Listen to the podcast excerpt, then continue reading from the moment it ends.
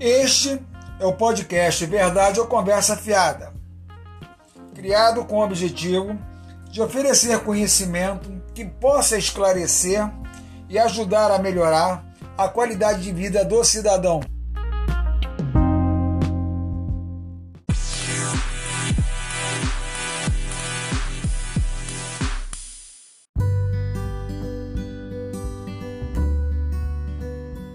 Alô pessoal, sejam muito bem-vindos. Meu nome é Carlos Ribas e vou apresentar o episódio número 1 do podcast Verdade ou Conversa Fiada. Este episódio tem como tema central a geração de raios, relâmpagos e trovões ocorridos durante as tempestades, principalmente aquelas sucedidas nos períodos do verão e da primavera.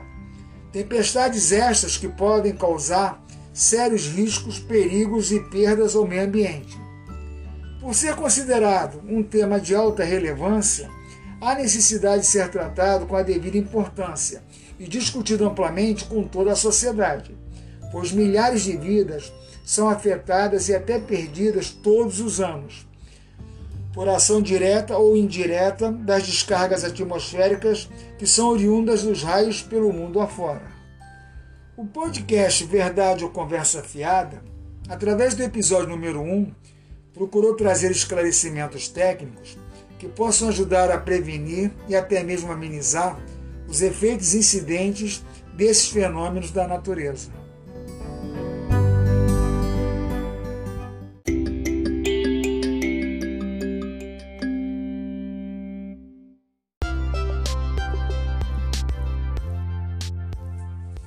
Ao falar dos riscos de vida e das perdas materiais junto ao meio ambiente, tendo como agente responsável as descargas elétricas dos raios e relâmpagos gerados nas nuvens de tempestade, deve-se procurar entender como as mesmas podem afetar a vida do indivíduo no seu dia a dia.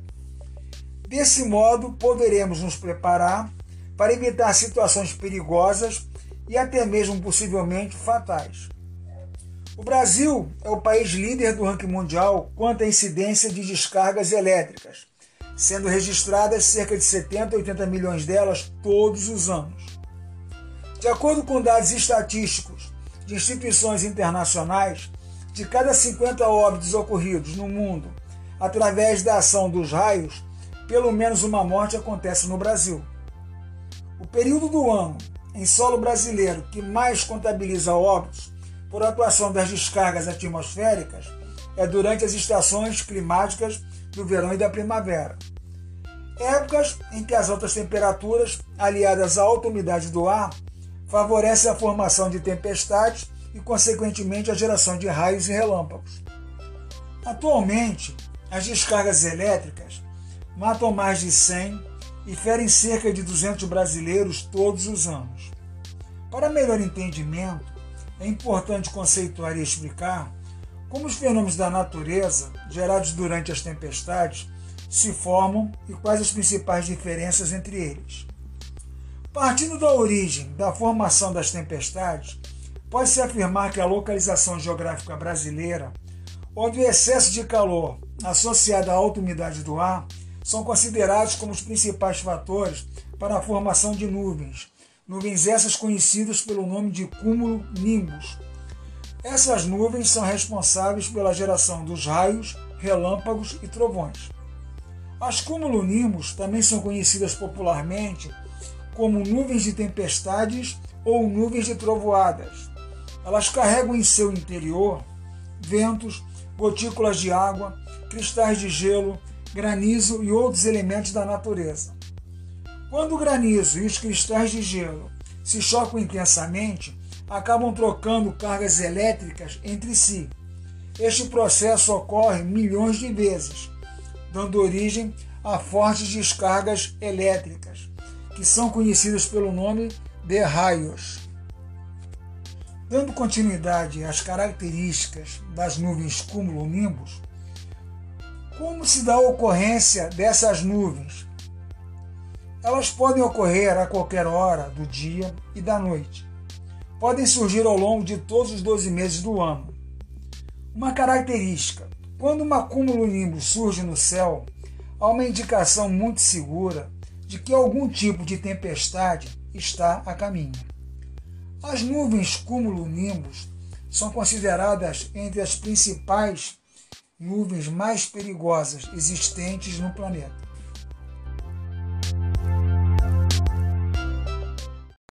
Agora, abordando o capítulo 2, vamos falar sobre algumas das principais características dos raios. Como se caracterizam os raios? Os raios são grandes descargas elétricas que atingem o solo. Podem ocorrer de várias maneiras. Entre as principais, dentro de uma única nuvem, chamada nuvem de tempestade, são conhecidos pelo nome de raios intranuvem. Podem ocorrer entre nuvens, são conhecidos pelo nome de raios internuvens. Podem ocorrer entre a nuvem e o solo, são conhecidos pelo nome de raios nuvem-solo e recebem o nome característico de raios descendentes. Como observação, podemos afirmar que as descargas elétricas geram clarões intensos. Esses clarões intensos são conhecidos pelo nome de relâmpagos. Essas mesmas descargas elétricas também geram sons elevados. Esses sons elevados são conhecidos pelo nome de trovões. Uma observação característica: as descargas elétricas são responsáveis pelo grande número de desligamentos das linhas de transmissão e das linhas de distribuição de energia elétrica. Dando prosseguimento às características dos raios.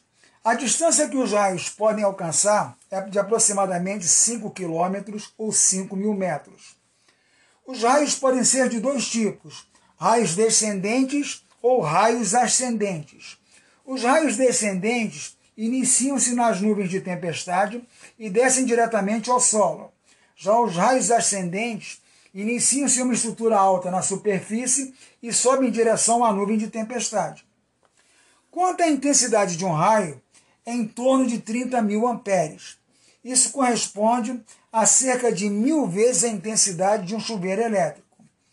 Os raios podem atingir um alvo de duas formas, da forma indireta e da forma direta.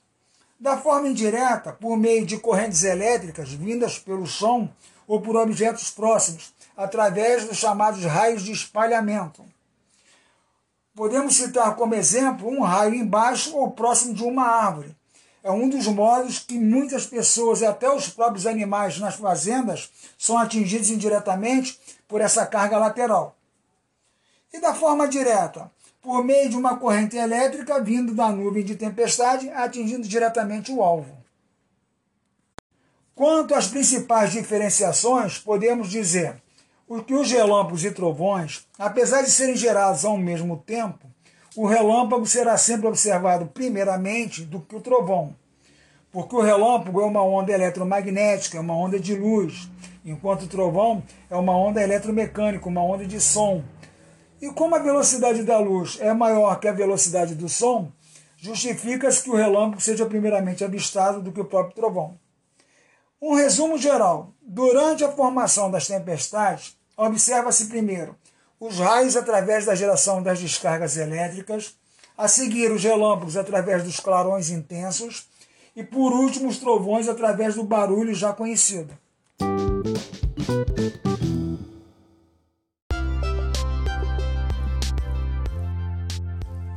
Dando destaque ao capítulo 3, que fala das mudanças climáticas versus as mudanças atmosféricas, uma das perguntas que mais temos recebido em nossas palestras é sobre a influência das mudanças climáticas na ocorrência das tempestades.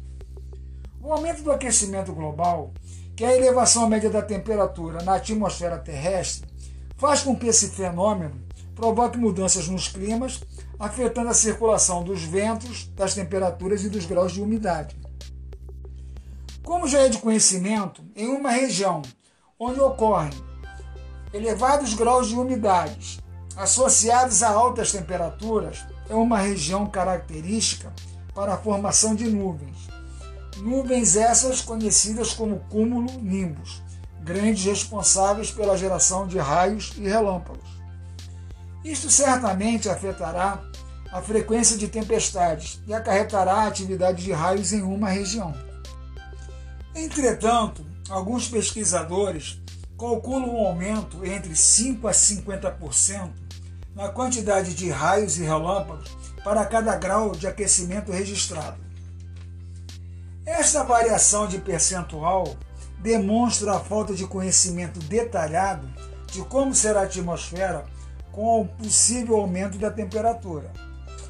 Entretanto, tem-se conhecimento que as tempestades elétricas, aquelas com geração de raios, possuem volume de chuva bem superior às tempestades ordinárias, aquelas sem geração de raios.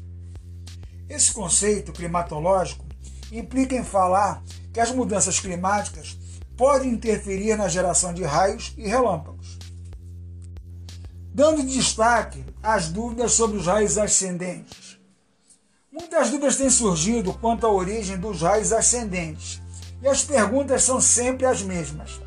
Como os raios ascendentes se iniciam no solo e sobem em direção às nuvens de tempestade?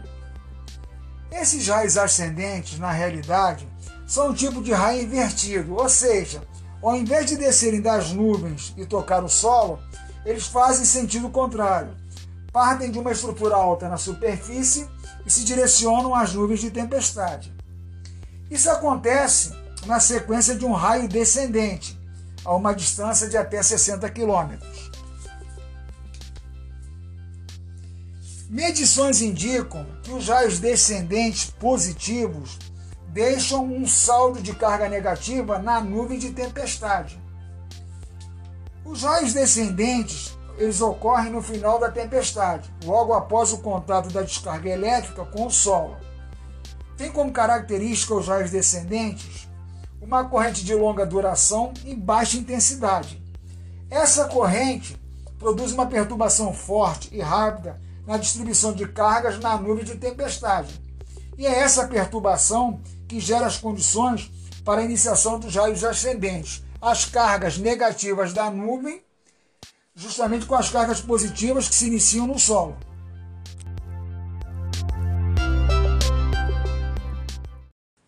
Dando destaque ao capítulo 4, que fala sobre as árvores e os raios.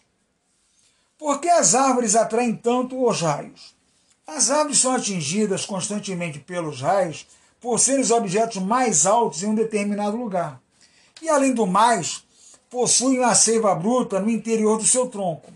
Essa seiva é o melhor condutor de eletricidade do que o ar. A seiva bruta é constituída principalmente de água e sais minerais, que são bons condutores de eletricidade. Quanto aos impactos entre as árvores e as descargas elétricas, podemos citar três situações. Quando a casca da árvore estiver muito molhada, a descarga elétrica pode ficar restrita à parte externa da casca, sem causar grandes danos à árvore.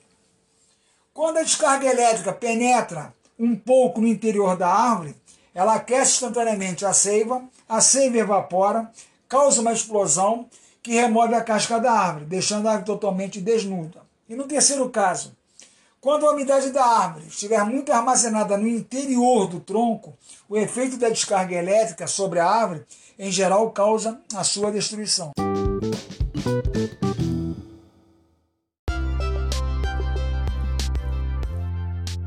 Dando continuidade ao tema que envolve os perigos e os riscos das descargas elétricas, vamos acionar agora o capítulo 5, que trata dos bons e maus condutores da eletricidade.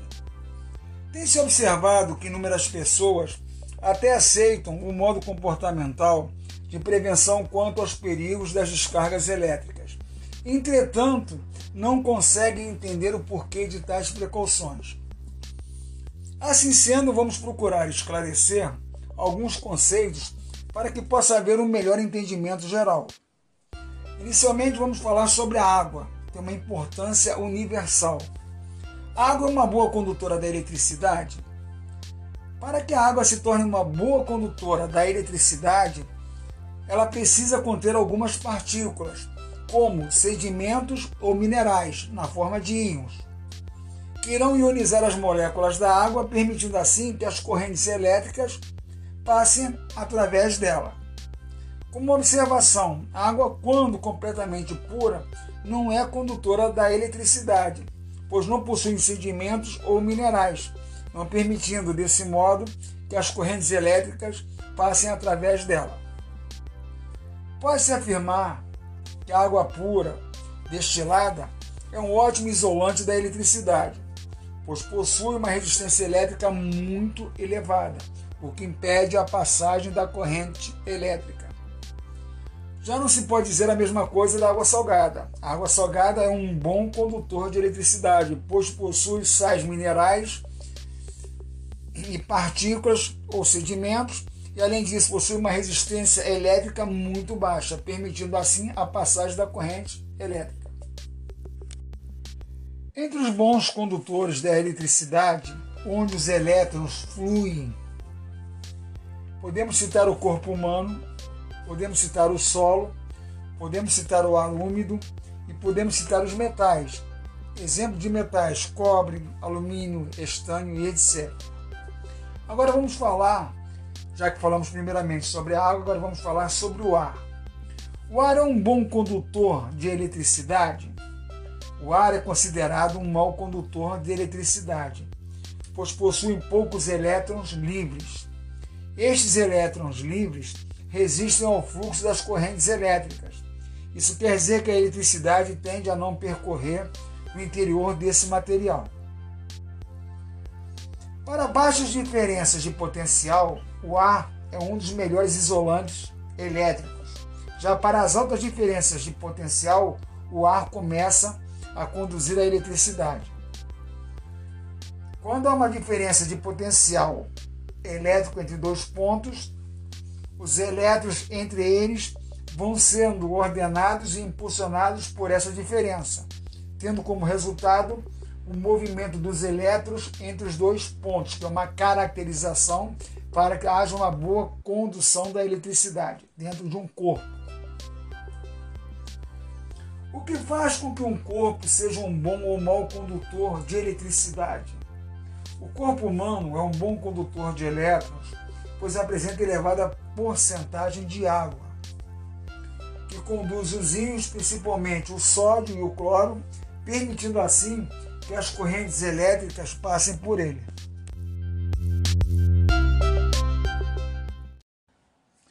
O ar atmosférico é um meio isolante que apresenta uma rigidez dielétrica, ou seja, quando o campo elétrico atmosférico entre as nuvens de tempestade e o solo atingir valores próximos, as moléculas do ar serão ionizadas, o que tornará o ar um meio condutor da eletricidade. Observação geral: o que vem a ser rigidez dielétrica? É a tensão máxima que um determinado material isolante pode suportar antes de começar a apresentar falhas. Como lembrete importante, ter conhecimento dos riscos de vida e perdas junto ao meio ambiente, devido à ação das descargas elétricas das tempestades, é muito importante pois permite evitar ou pelo menos amenizar tais perigos. Dados estatísticos revelam que entre os principais alvos das descargas elétricas das tempestades encontram-se as torres metálicas, as chaminés, as árvores isoladas, as casas de campo, entre outros. Isso se deve ao fato que os raios sempre buscam um caminho de menor resistência entre as nuvens de tempestade e o solo. Curiosidade sobre os raios. Cerca de 90% dos raios são de polaridade ou carga negativa. Levam elétrons da nuvem da tempestade para o solo. São chamados raios descendentes. Cerca de 10% dos raios são de polaridade ou carga positiva. São muito raros. Levam elétrons do solo para a nuvem de tempestade e são chamados de raios ascendentes.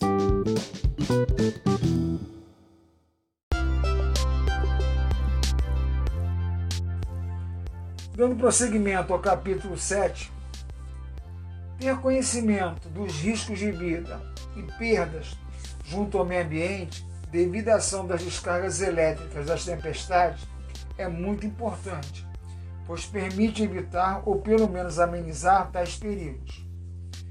Dados estatísticos revelam que entre os principais alvos das descargas elétricas das tempestades encontram-se torres metálicas, chaminés, árvores, principalmente as isoladas, casas de campo e etc. Isso se deve ao fato de que os raios sempre buscam o caminho de menor resistência entre as nuvens de tempestade e o solo. Citando algumas curiosidades sobre os raios. Cerca de 90% dos raios são de polaridade ou carga negativa. Levam elétrons da nuvem de tempestade para o solo. São os chamados raios descendentes. E cerca de 10% dos raios restantes são de polaridade ou carga positiva. São muito raros. Levam elétrons do solo para as nuvens de tempestade são os chamados raios ascendentes. Entre algumas das principais recomendações protetivas contra as descargas atmosféricas, vale destacar, primeiro, como se proteger dos raios no ambiente ao ar livre. Segundo, como se proteger dos raios no ambiente fechado de residência. Então vamos primeiramente a como se proteger dos raios no ambiente ao ar livre. Não abrigar-se ou caminhar próximo às árvores. Não ficar próximo de cercas de arame. Não ficar próximo de objetos metálicos, principalmente pontiagudos. Não ficar próximo de veículos abertos. Não permanecer em locais abertos ou descampados. Não caminhar ou ficar parado em ruas, estradas ou vias públicas não subir em locação alta, não permanecer no interior de praias, piscinas ou similares e muitas outras. Já como se proteger dos raios no ambiente fechado em residências, não utilizar equipamentos eletrônicos ligados à rede elétrica, não ficar perto de tomadas e desconectar todos os aparelhos eletrônicos possíveis não falar o celular com o carregador conectado à rede elétrica. Não tomar banho com chuveiro elétrico ligado. Não ficar próximo a janelas e portas metálicas. Não ficar próximo à rede hidráulica e outros elementos quaisquer. Quase 20% dos acidentes com raios ocorrem dentro das residências. Os raios que caem próximos às residências são extremamente perigosos, porque induzem as correntes elétricas nas fiações, tanto na rede elétrica quanto na rede telefônica. Deve-se evitar ficar em contato com qualquer objeto ligado a essas redes. Quando acontecer uma tempestade próxima a uma residência, todo o cuidado é necessário.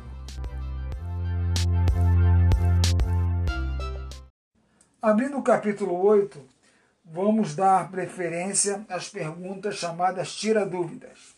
Primeira pergunta: Qual a relação de perigo que é viajar de avião em meio a uma tempestade? Os passageiros estarão protegidos dentro da aeronave, porque as descargas elétricas fluem pela carcaça metálica externa do avião, ou seja, os raios percorrem em geral do nariz à cauda ou de uma asa a outra, causando apenas danos parciais na fuselagem e nas antenas externas. Isso acontece porque, além das modificações do sistema de combustível, os sistemas eletrônicos em geral são blindados para evitar interferências da radiação das descargas elétricas. Observação: devido ao atrito com o ar, a carenagem do avião acumula muita eletricidade estática e é essa eletricidade estática que atrai essas descargas elétricas. Pergunta 2. Qual é o perigo de uma ligação de celular num momento de tempestade? O celular em si não tem atração pelos raios. Entretanto, a carga elétrica pode ser conduzida através da fiação. Não se deve, de modo algum, estar com o carregador do celular conectado à rede elétrica. Observação: quaisquer equipamentos eletrônicos atraem os raios quando ligados nas redes elétricas e nas redes hidráulicas e devem estar sempre desligados em caso de tempestades. Pergunta 3. Refere-se quanto à proteção em relação aos raios descendentes. São aqueles raios que vêm das nuvens de tempestade e atingem o solo. Quando as descargas elétricas atingem o solo, deve-se procurar abrigo seguro nunca debaixo de uma árvore. Deve-se agachar, mantendo os pés juntos, para evitar a tensão de passo. Caso necessite se deslocar, dê passos bem curtos, se possível, mover-se pulando com as pernas juntas. A tensão de passo é algo muito sério que vamos falar mais adiante. Afinal, o que é tensão de passo?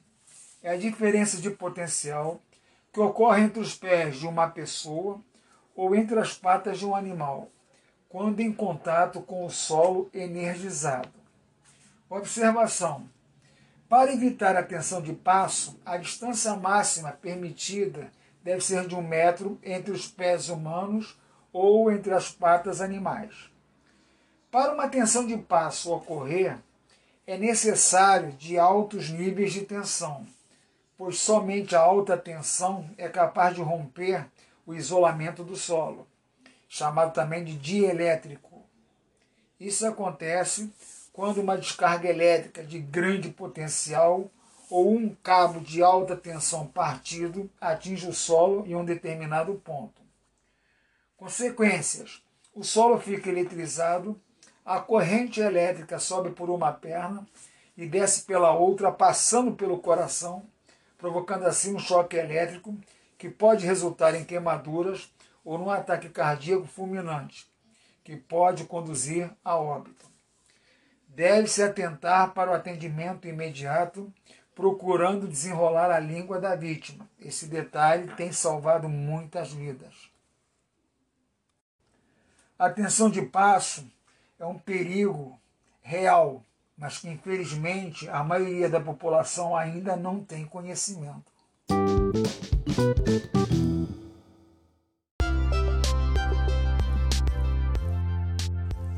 Capítulo 9 trata das descargas atmosféricas na área rural.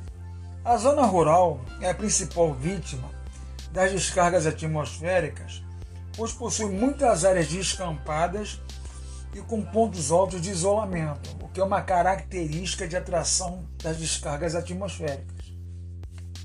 Destacando uma alerta para a área rural, vamos falar de alguns perigos que as descargas elétricas ao atingir o solo podem causar ao gado. Uma descarga elétrica é capaz de produzir milhares e até milhões de volts de uma só vez. Mesmo quando se atinge uma árvore, ela pode se propagar pelo solo através dos raios de espalhamento e afetar uma área muito extensa. Na maioria dos casos, o impacto desse choque é fatal para os animais. O principal problema é que essa energia elétrica percorre o corpo do animal e passa pelo seu coração, acarretando a falência desse órgão. Como observação, podemos citar Caso o animal se encontre em um ponto relativamente distante da área de queda, ele pode sobreviver. Entretanto, os impactos físicos podem provocar muitos danos. Dependendo das sequelas, pode ser necessário o sacrifício posterior dos animais. Uma dúvida muito comum: como prevenir a morte do gado pela ação dos raios? Deve-se tomar alguns dos principais cuidados. Primeiro, Evitar que os animais se abriguem embaixo das árvores, pois as árvores são grandes condutoras de eletricidade. Segundo, manter o gado espalhado. Em uma tempestade, os animais, se estiverem juntos, agrupados, haverá uma grande possibilidade de todos morrerem ou serem atingidos. Como terceira sugestão, construir um galpão de alvenaria, que dará uma maior proteção aos animais. Como quarta recomendação, instalar um sistema de para-raios por um profissional capacitado e outras sugestões que devem ser tomadas. Como proteger as cercas das descargas elétricas? Independentemente do tamanho do pasto e da cerca, o recomendável é que a cada 100 metros os arames sejam interrompidos com isolantes. Assim sendo, haverá isolamento da descarga elétrica. Outro método é aterrar a cerca pela trajetória do raio. É necessário encontrar um solo para a descarga elétrica, pois a terra é excelente por não propagar a energia elétrica. O objeto mais utilizado e de maior garantia é a haste metálica. Não se deve usar arame contínuo para grandes extensões de cercas. Desse modo, o impacto do raio tornar-se-á bem menor.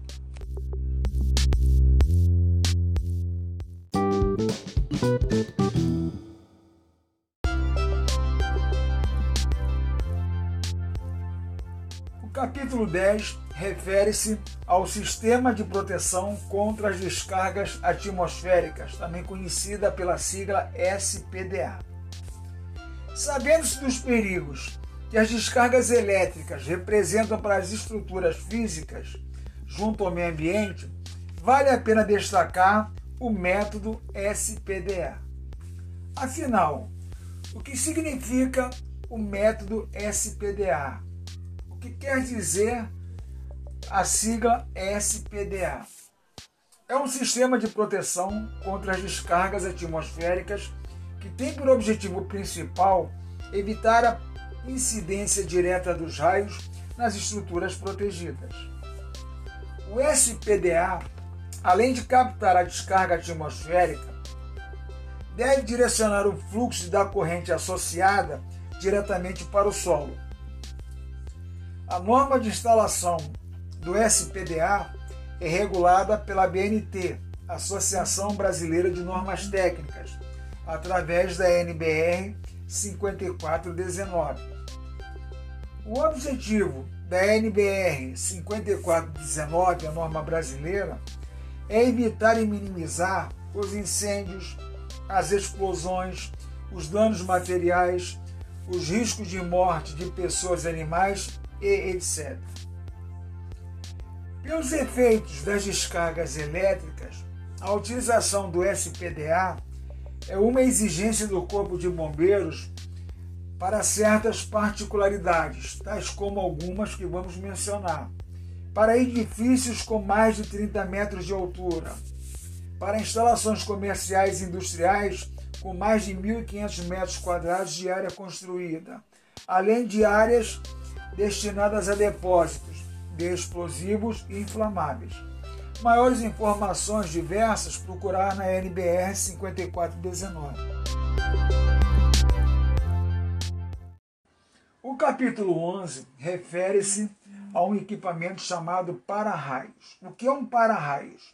É um equipamento que faz parte do Sistema de Proteção contra as Descargas Atmosféricas, SPDA. É constituído por haste metálica instalada no ponto mais alto de uma edificação conectada à terra através de cabos especiais. Qual o funcionamento de um para-raios? Tem como funcionalidade proteger a estrutura física contra as altas descargas de energia que ocorrem durante as quedas dos raios.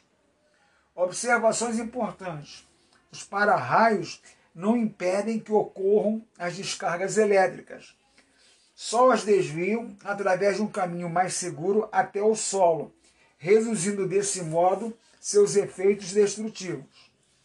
Os para-raios instalados em residências ou em quaisquer construções menores que 30 metros de altura são capazes de proteger uma grande área na forma de cone, cujo raio é aproximadamente igual à sua altura.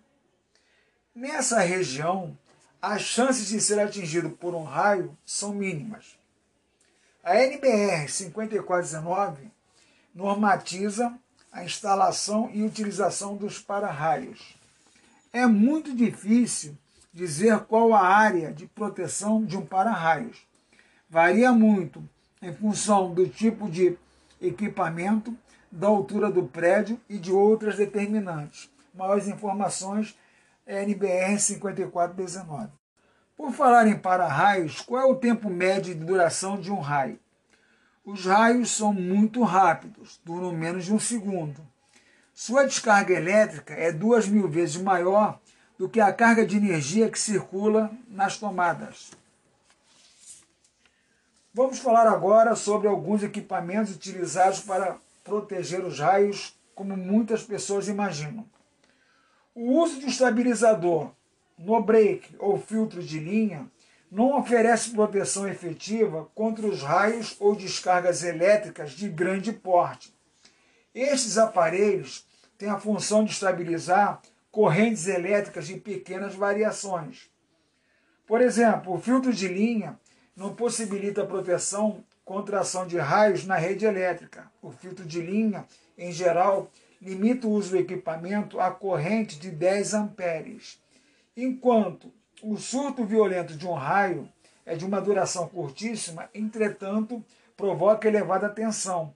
A corrente na instalação é de aproximadamente 30 mil amperes. Para a proteção contra as descargas atmosféricas, o equipamento adequado é o dispositivo de proteção contra surtos, também conhecido pela sigla DPS. Pode ser instalado junto ao quadro de distribuição geral. Esse equipamento faz parte integrante do sistema de proteção contra as descargas atmosféricas, juntamente com o para-raios.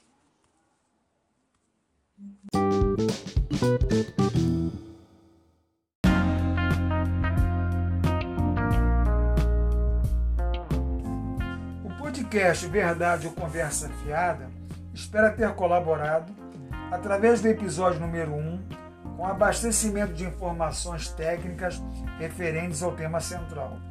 E fica a pergunta que não quer calar: os perigos, os riscos e as perdas causadas pelas descargas atmosféricas junto ao meio ambiente. É verdade ou conversa fiada? Desde já agradecendo sinceramente a presença de todos. Esperamos contar novamente com a vossa audiência e até o próximo episódio.